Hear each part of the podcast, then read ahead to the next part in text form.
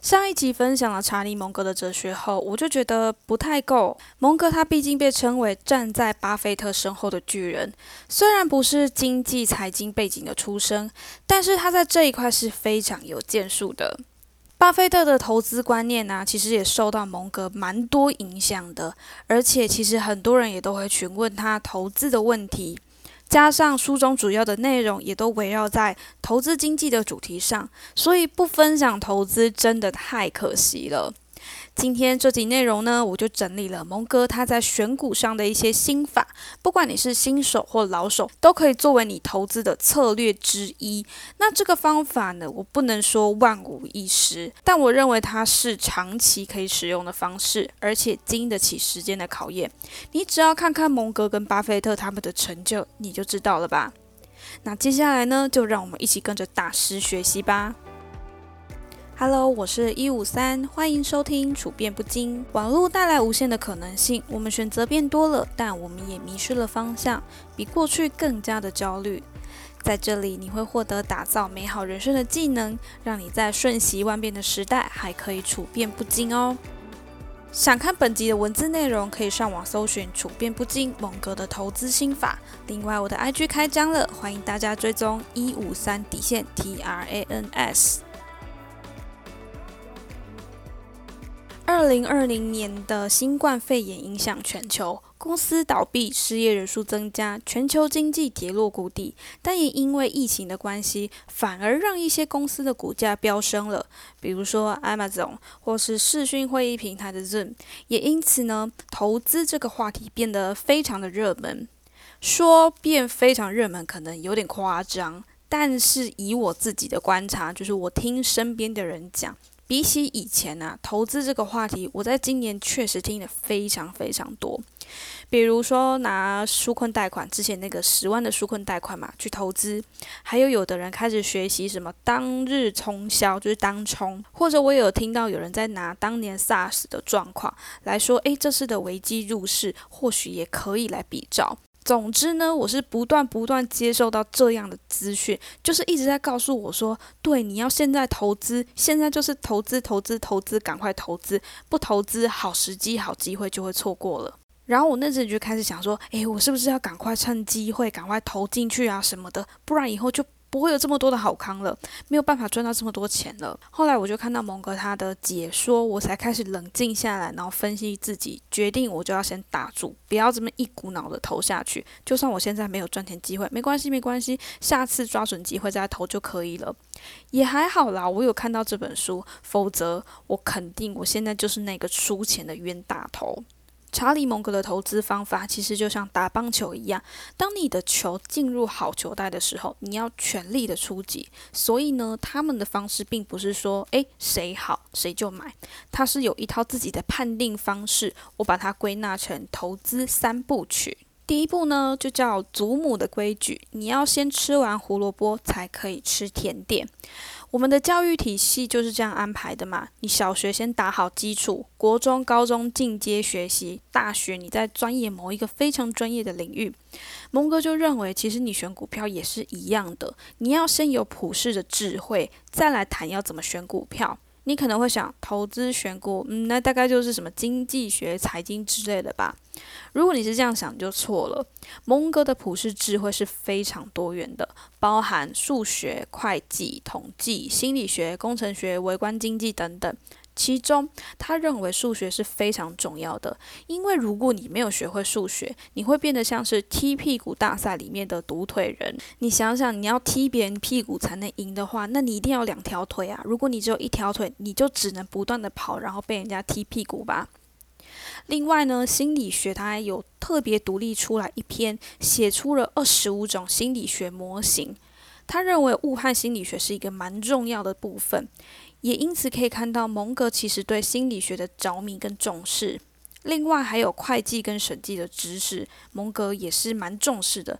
诶，他其实没有特别说什么一定要学这个非常重要，但我有发现，蒙哥他在书中有特别写出一篇科技公司做假账闹出的种种危机。当然，他是说那个是虚构的啦。但光是这一篇就说明了他其实非常讨厌这种不道德的事情，同时说明了会计的缺陷，而我们大多数人都没有注意到。所以蒙哥就讲了，学会计是为了看出会计的局限性。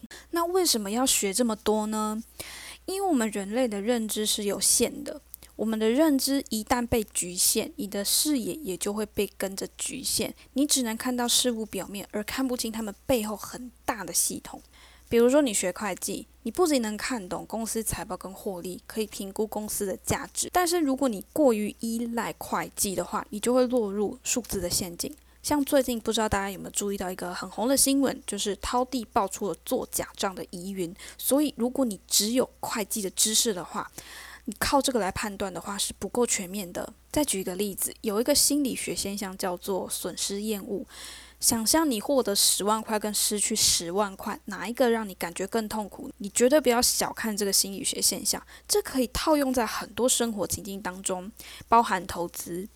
比如你今天如果急需一笔钱，你有两档股票，一个是亏损，一个是赚钱，你会解掉哪一个呢？正确的做法应该是截掉亏损的那一个。但是因为这个损失厌恶，大部分人会截掉赚钱的那一个。还有啊，有些商家会写，呃，原价一千块，然后下杀八百块，然后你就会觉得哇，好便宜哦，可以去买。这个呢，也是运用损失厌恶的概念。你看，如果你懂了心理学，很多事情上你可以做出理性的判断。所以呢，蒙格才会说，你必须使用所有的工具，学习不同领域的东西跟知识，然后不断的运用，不断的去求证。同时呢，你要进行错误的思维修正。为什么聪明人会犯错呢？就是因为他们累积太多僵化的结论，又不愿意去检讨，也不愿意去改变。如果你听过第三集，你就会知道呢，这个普世智慧跟多元思维模型的概念是一样的。简单来说呢，就是要学会不同领域的知识，而且你一定要学最基本的知识。如果有兴趣了解更多的话，也可以去听第三集的内容哦。好了，有了这些普世智慧之后呢，我们就来到第二部曲，叫投资分析。查理蒙格他投资会有三个选项。可以投资，不可以投资，太难理解。依照这三个选项筛选一轮下来之后，剩下的就会是你真正可以投资的公司了。首先是太难理解，他会投资的项目一定是他自己可以理解的东西。